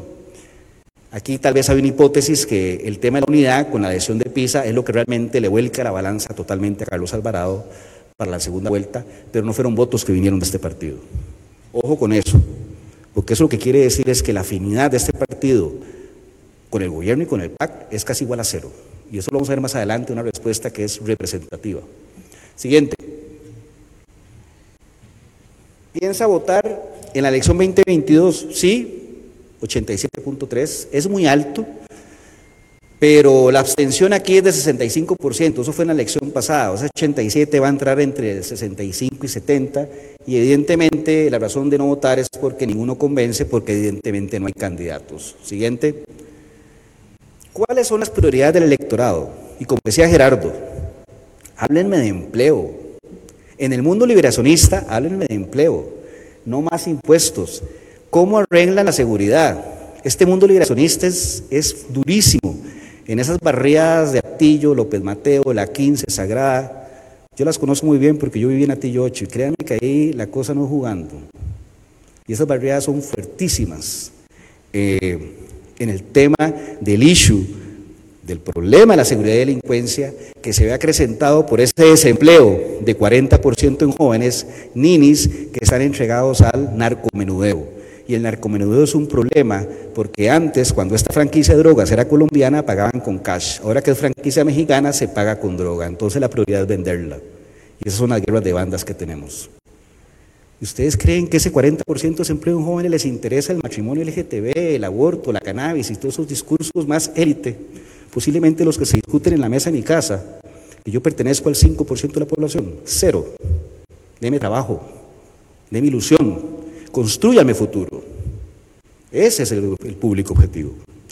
No hay ningún tema progre. Y me gusta llamarlo progre porque una cosa es el progresismo y otra cosa es ser progre. Progre es ser fanático de causas que son más moda a veces que otra cosa. Siguiente. La intención del voto de este sujeto es que dice que en las internas pasadas votó en un 30% y en un 72 piensa votar ahora. No sé si los números son los correctos, pero hay una relación muy clara, 3 a 1. Hay una intención de voto grande para la interna. La gente creo que estará dispuesta a superar las barreras de la pandemia, que ya están superadas. Vayan a San José Centro. Fiestas de Santa Cruz, no sé si las vieran, no hubo ningún contagio, de hecho. La pandemia ya es parte de la vida de la gente porque en una economía con 50% de informalidad usted no puede quedarse en su casa. Yo siempre pongo un ejemplo. En antigüedad, en la prehistoria más bien, el tipo salía a cazar a sabiendas de que el animal salvaje se lo podía devorar, pero eso era una probabilidad. Si se quedaba en su casa con miedo, había una certeza, moría de hambre con su familia. Y ese ADN sobrevivencia es algo que es mandatorio en cualquier sujeto. Y si usted no tiene las condiciones económicas para hacer, quédese en casa, usted sale a la calle y se la juega. Y eso es lo que ha pasado. Y seguirá pasando. Y si el deseo de la gente es un cambio, y vamos a ver más adelante lo que desea el liberacionista, va a salir a votar. Créanme. Siguiente. Razones para no votar, o para votar más bien. Ahí los 1200 se dividen en dos. 870 dijeron que sí, deber cívico. Costa Rica tiene una particularidad, o sea, cuando uno hace estas cosas en Guatemala, en Honduras, la gente no, termina no votando porque no hay un deber cívico. El tema de votar es un elemento que está en el ADN nuestro, es parte de nuestra identidad. Y a la gente podrá hablar pestes de los políticos, podrá decir diez mil cosas, pero terminará votando, entonces terminará votando por alguien. ¿Y por qué no piensa votar? Ninguno me convence de claro, porque no hay. Siguiente.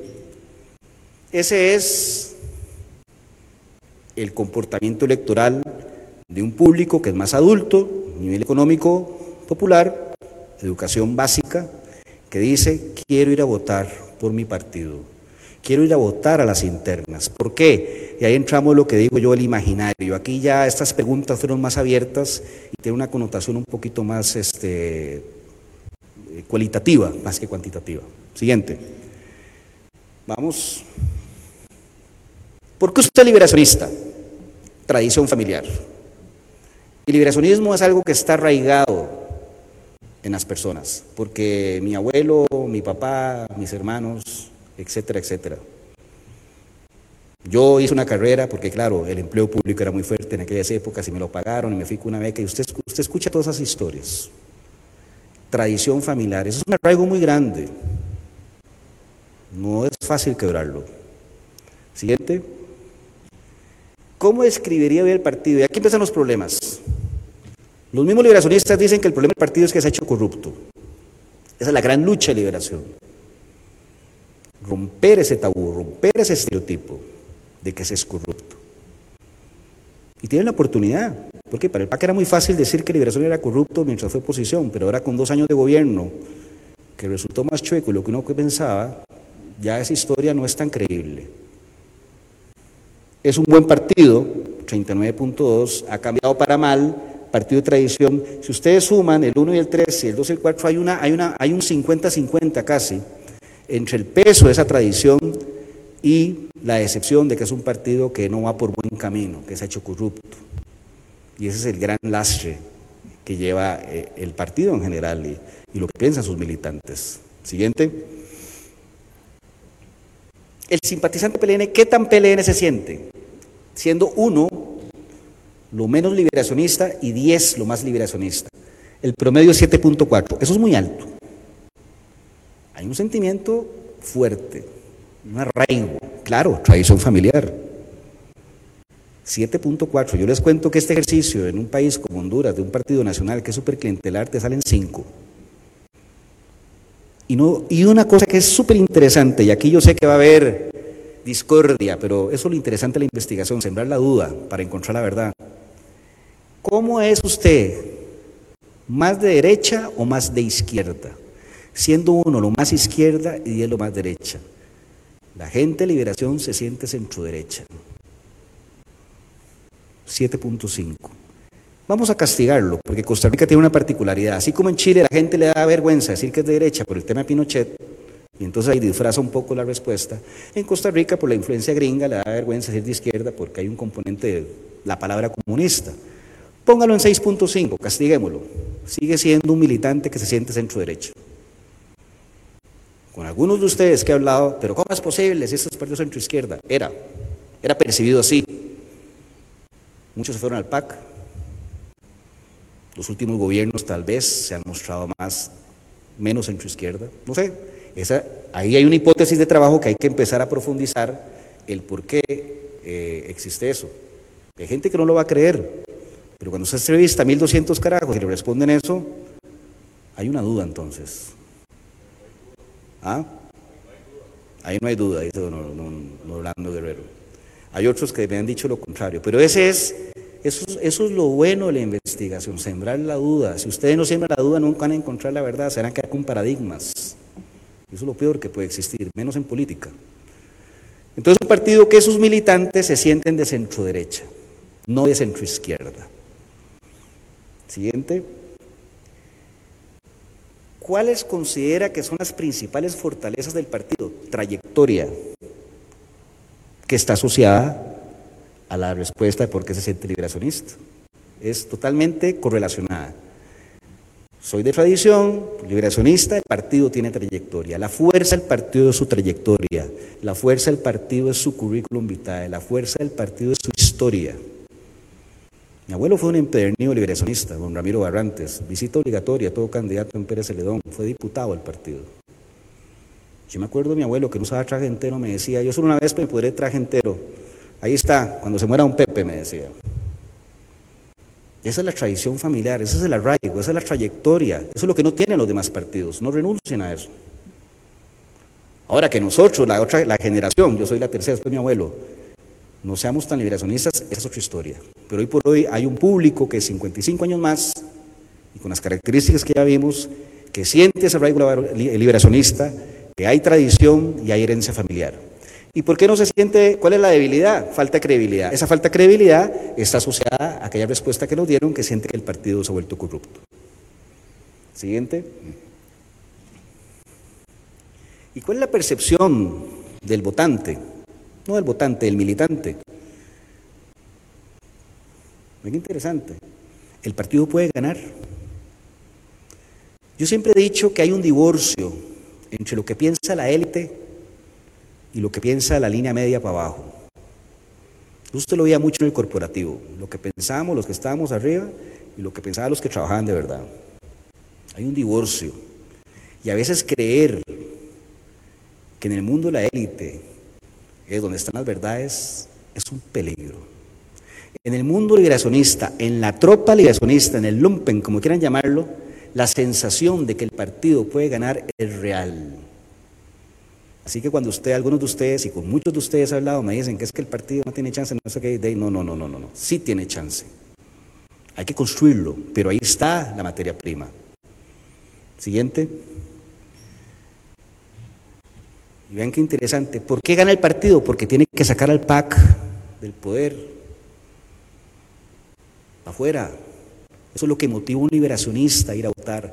Este partido de trayectoria, de experiencia, de grandes transformaciones, es el que está llamado a rescatar al país del PAC. Entonces la campaña es beligerante. Es un candidato que realmente se muestre no pro gobierno, sino en contra de. En Chile le llevábamos, cuando estuve en la campaña del 2009, que la concertación tenía 20 años de gobernar. La campaña del desalojo, como cuando un inquilino no te ha pagado la, la renta y tenés que ir a sacarlo hasta con la policía. Ese es el sentimiento que está ahí en la tropa. ¿Y por qué no gana el PLN? Depende del candidato. Ahí el factor candidato empieza a tener fuerza. Siguiente. ¿Cómo debería ser el candidato? Que entonces usted me dice que el partido puede ganar, que su misión histórica es sacar al PAC del gobierno. ¿Cómo debe ser ese candidato? Capacidad y experiencia. Aquí no hay juventud, aquí no me están hablando de juventud, de recambio, de nuevas caras, no, capacidad y experiencia. ¿Por qué? Porque es un público 55 años más, 45 años más en su mayoría y con características en las cuales estos temas de capacidad y experiencia son vitales porque es un público golpeado con 30% de desempleo. Y en las características bandas, que es el soft power, que llaman algunos, la transparencia, la confianza, la credibilidad. Que hable como camina. Sí, capacidad de experiencia, pero creíble y confiable. Ese es el candidato que andan buscando los liberacionistas. Y por eso es que algunos nombres en la papeleta, cuando puntúan, uno dice, pero ¿dónde salen? No, salen de ahí. Porque son los que interpretan mejor esto, los que comulgan mejor con esto. Siguiente. Entonces, ¿por cuál candidato votaría hoy? Espontáneo, porque si lo traigo en este patín, ok, ¿quién es esa imagen de experiencia? Confiable, bla, bla, bla. José María Figueres, en primer lugar. No sabe por qué, no ubica a nadie en ese imaginario. Antonio Álvarez, Rolando Araya, Johnny Araya, Don Oscar Arias, y ahí vienen para abajo Carlos Ricardo, Claudio Frangi, Guillermo Constela, Thompson, Gerardo Corrales, Laura Chinchilla, Rodrigo Arias, Fernando Zamora. Esto suma 100, porque es primera mención espontánea, solo una. Dígame quién, dígame quién es el candidato con capacidad de experiencia. Eso yo te podría decir que son los personajes en el imaginario liberacionista hoy, por los factores que sean. Pero esto es espontáneo. Esto es como para entender qué hay en la cabeza del sujeto y después va a ser interesante entenderlo cuando ya se le ha inducido por venir la papeleta. Siguiente. Ahí entonces medimos a los actores PLN. Tomamos 17 personalidades, evidentemente a todos los posibles precandidatos, figuras consolidadas y algunas figuras emergentes. Siguiente. Dele. Esas son las figuras, ahí están ranqueadas de mayor a menor en conocimiento. El conocimiento es algo muy fortuito, muy circunstancial. Por ejemplo, doña Silvia, usted ahí marca 14, pero no me cabe duda que si usted es presidente del Congreso, usted se dispara 50. Es un tema, no es un tema de que si está bien o está mal, es la circunstancia. Obviamente, don Oscar Arias, que es el referente político de este partido, marcará 100. Marca 100, 99. Eso es conocimiento. Siguiente. Ahí están ranqueados. Oscar Arias, Laura Chinchilla, José María Figueres, Antonio Álvarez, Veneraya, evidentemente figuras que han sido presidentes, candidatos, pues tienen, capturan el imaginario con ese nivel de conocimiento, especialmente en un, universo con una población tan adulta. La valoración es aprueba o desaprueba, sigue siendo don Oscar Arias el gran referente, ahí asoma interesantemente eh, Frangi, que se despega un poco del promedio del resto y pareciera que es una persona o un actor político dentro del partido al cual la masa liberacionista le aprueba muchas de sus posturas. Siguiente. En capacidad, sigue siendo don Oscar Arias considerado el hombre más capaz en liberación, o el político más capaz en liberación, y esto es muy coincidente con eh, lo que hacemos a nivel nacional, donde Oscar Arias es considerado el político más capaz a nivel país, y ahí viene el ranking. Después de Rolando Araya, ahí pues ya las diferencias no son tan, tan fuertes.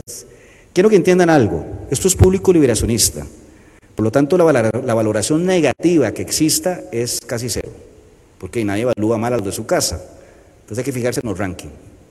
Esto, cuando usted lo compara con una encuesta nacional, un estudio, una encuesta nacional, va a ser muy diferente porque la encuesta nacional mezcla toda la muestra y entonces los PAC, que son antiliberacionistas, van a castigar, pero con creces, a una figura como Oscar, como José María, como Antonio, etc. Esto es mundo liberación. Siguiente.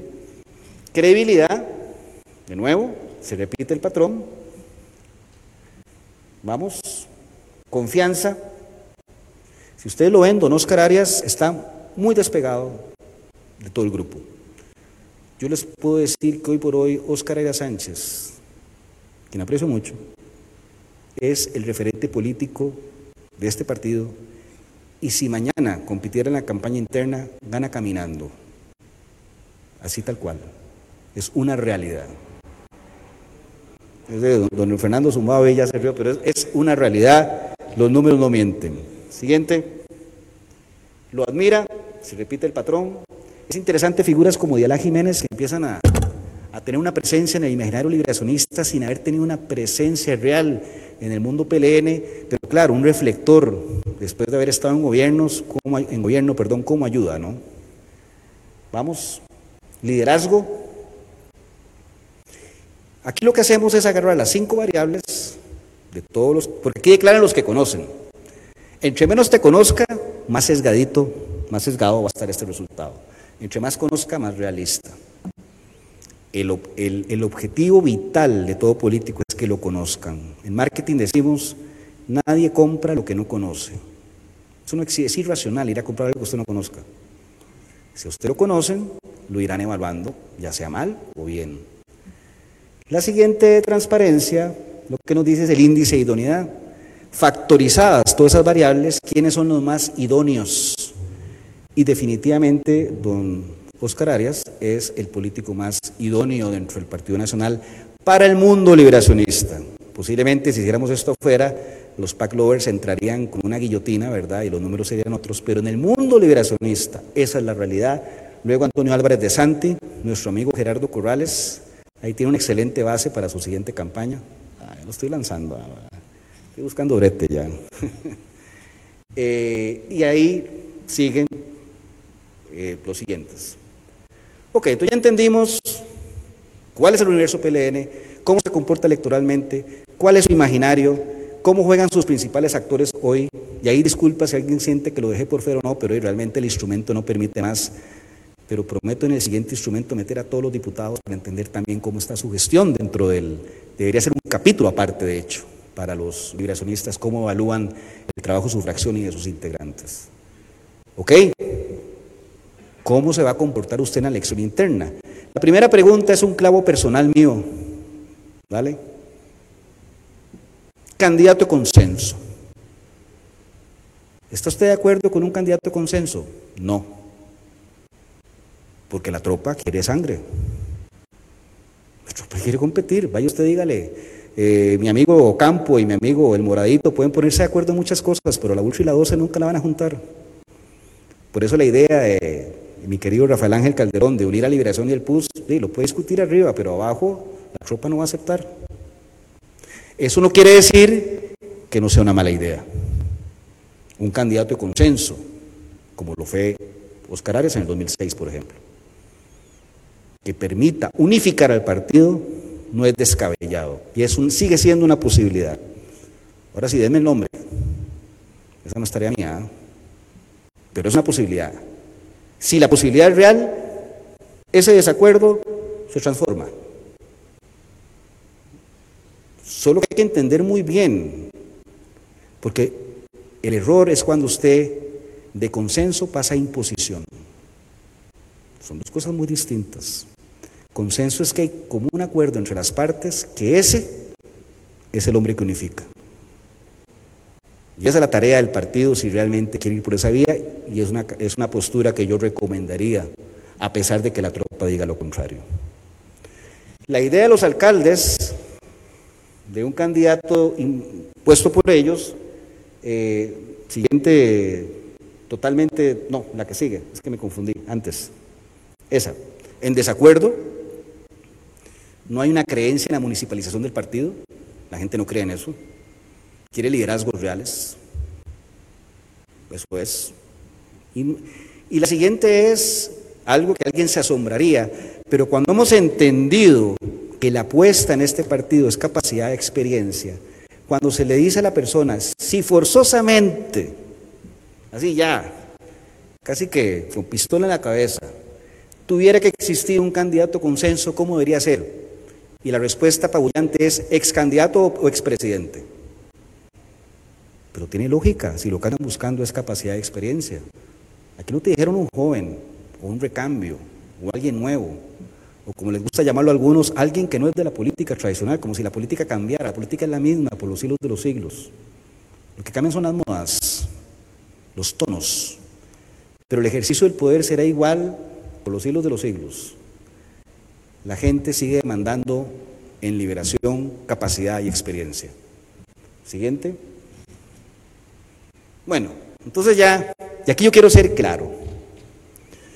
Los candidatos, y a lo que yo me dedico, hay un montón de bloqueadores que dicen que construyen candidatos. Uno no construye candidatos.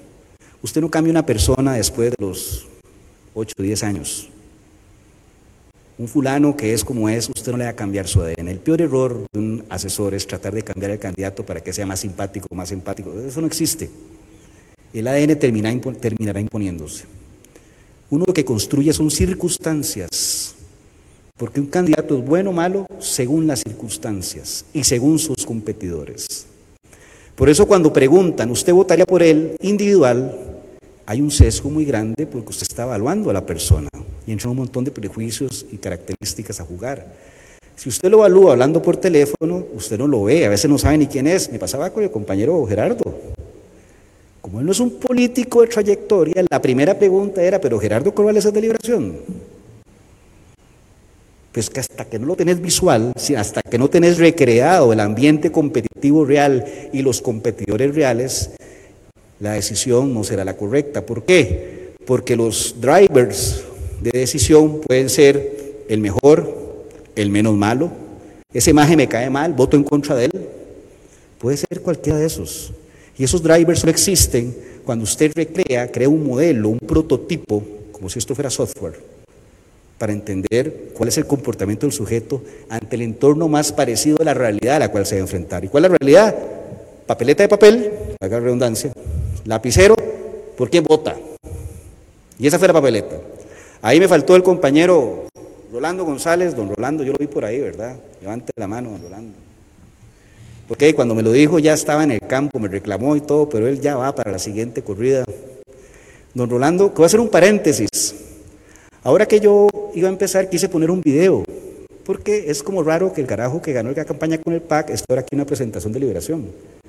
Pero ahí uno es un profesional y uno se dedica a sus clientes, a sus cosas, y yo siempre lo he dicho, mi ideología, mis pasiones y mis ideas quedan para la mi almohada y mi psiquiatra. Nunca las voy a expresar, porque esa es la garantía de que soy profesional y no me dejo llevar por mis pasiones. En el 2014, cuando me sacaron de casa presidencial por el altercado que tuve con Otón Solís, este señor me dedicó un discurso, pero lo estaba viendo 10 minutos en la Asamblea Legislativa, donde dijo que Iván Ramiro, que es mi segundo nombre, era una revista de la política. ¿Se acuerda, don Rolando? Entonces me sentí identificado porque sí, yo soy una revista de la política. Llegué aquí en el 2014, pero a veces los que venimos de afuera tenemos una virtud, vemos la cancha de otra manera. Y no me avergüenza decir, sí, soy un tipo que viene llegando y quiero hacer las cosas diferente. ¿Esto crea enemigos? Por supuesto. Pero en estrategia no existe 100. Así que hay que administrar los enemigos. Y eso es consejo en una campaña. Entonces, don Rolando dice el comercial ahí este, de mi querido amigo Rolando González, que ahora somos muy amigos, ¿verdad? Eso creo, ¿ah? A la mañana viene en el programa. En esa papeleta, la gente votó y este es el resultado. Gana José María Figueres, 31.3. De segundo, Antonio Álvarez, 25.9 de tercero Rolando Araya 18-14 y ahí el pelotón. Es importante entender que como lo que está privando es capacidad y experiencia, hay un beneficio natural a los que representan capacidad y experiencia. Y al no haberse lanzado muchas candidaturas en ese momento, que esto fue segunda quincena de enero, entonces, este, de ahí, cuando no te consideran candidato, no te van a considerar para el voto. Es una realidad. Pero esto es una base. Esto es una base para quien quiera competir y entender que esa es la realidad hoy en la mente del liberacionista. Yo podría decir que José María Figueres, Antonio Álvarez y Rolando Raya, independientemente de lo que uno piense de ellos, reúnen las características de capacidad y experiencia. Y eso es lo predominante. ¿Cómo contrarrestar eso en un candidato que no tenga capacidad y experiencia? Para eso son las campañas. Esto es un número frío. El arte de una campaña es mantener ese número, si estoy arriba, transformarlo, si estoy abajo, e inclusive destruirlo para que cambie. Ese es el arte de una campaña. Pero si usted no tiene claro cuál es la base real desde la cual parte, de, va a ser ahí disparo al azar. Esa es la realidad hoy en el mundo liberacionista. Y viene una segunda pregunta Bueno, y en esa misma papeleta, ¿usted por quién nunca votaría? Y lidera José María Figueres con un 43.2. 43.2 más el 30 y algo allá da casi 80. Poco margen para crecer. Pero va liderando porque hay una dispersión del voto total en el resto de opositores. Siempre los más conocidos van a tener la tasa de rechazo más alta. El arte es no superar el 60% aprox, porque entonces el margen de crecer es muy poco. Ese es el gran reto de don José María Figueres. Si quiere, una, si quiere aspirar a una candidatura, Mario me va a contar después, más tarde, si eso es raro, ¿no? ¿A Mario? Este, entonces, a mí me gusta bromear, me gusta hacer todo más ameno, no, no me gusta la formalidad, para que sepan. La tarea de José María es cómo mantengo ese equilibrio entre mi techo y mi piso. Voto duro, sí. Figuerismo es un voto duro dentro de liberación. Posibilidades de crecer complicadas, porque hay una tasa de rechazo, por las razones que sea. Este instrumento no está hecho para explicar por qué lo rechazan. Eso es otra investigación cualitativa, de hecho. ¿Quiénes tienen chance hoy de poder alcanzar a José María porque sus tasas de rechazo son más bajas? Rolando Araya y Antonio Álvarez. ¿Quiénes tienen todo el mar para crecer? El resto, pero tienen que empezar ya. O decir, esas horas hombre y esa cantidad de dinero no, no, no estoy dispuesto ahorita. Esa es la película hoy en el mundo liberacionista, un mundo adulto, de extracción popular, de eh, nivel educativo básico, que aspira a ganar la elección de nuevo, con una motivación concreta que es sacar al PAC del poder, y para lograr eso anda buscando un candidato de capacidad y experiencia que lo pueda llevar a ese triunfo. Porque yo quiero decirles algo, y esto es cosecha mía. Una tercera derrota a este partido, complicado. Hay dos cosas que unifican en la vida. O un enemigo, como significó la concertación chilena contra Pinochet, juntando a demócratas cristianos, comunistas, radicales, lo, que en la, lo que en la normalidad no podía juntarse, se juntó ahí, porque hay un enemigo. Y un enemigo es una causa mayor. Pero la otra causa, que puede ser mucho mayor, es morir. Y si aquí después de la interna siguen con la discusión, es un harakiri. Entonces, la mayor motivación para unificarse era devolverle la gloria a este partido. Y ayer, yo no sé quién le comentaba un día de estos, yo hablaba, el que le parecía liberacionista era yo, no los no de la mesa. Creo que fue el lunes, ¿ah, Orlando? parecía yo el liberacionista, no los de la mesa. Recuperen ese orgullo. Recuperen esa hambre de ganar. Está servida la mesa. Es cuestión de hacerlo. Y de madurez política, como la demostró mi amigo Gerardo Corrales. Muchas gracias, señores. Eso es todo.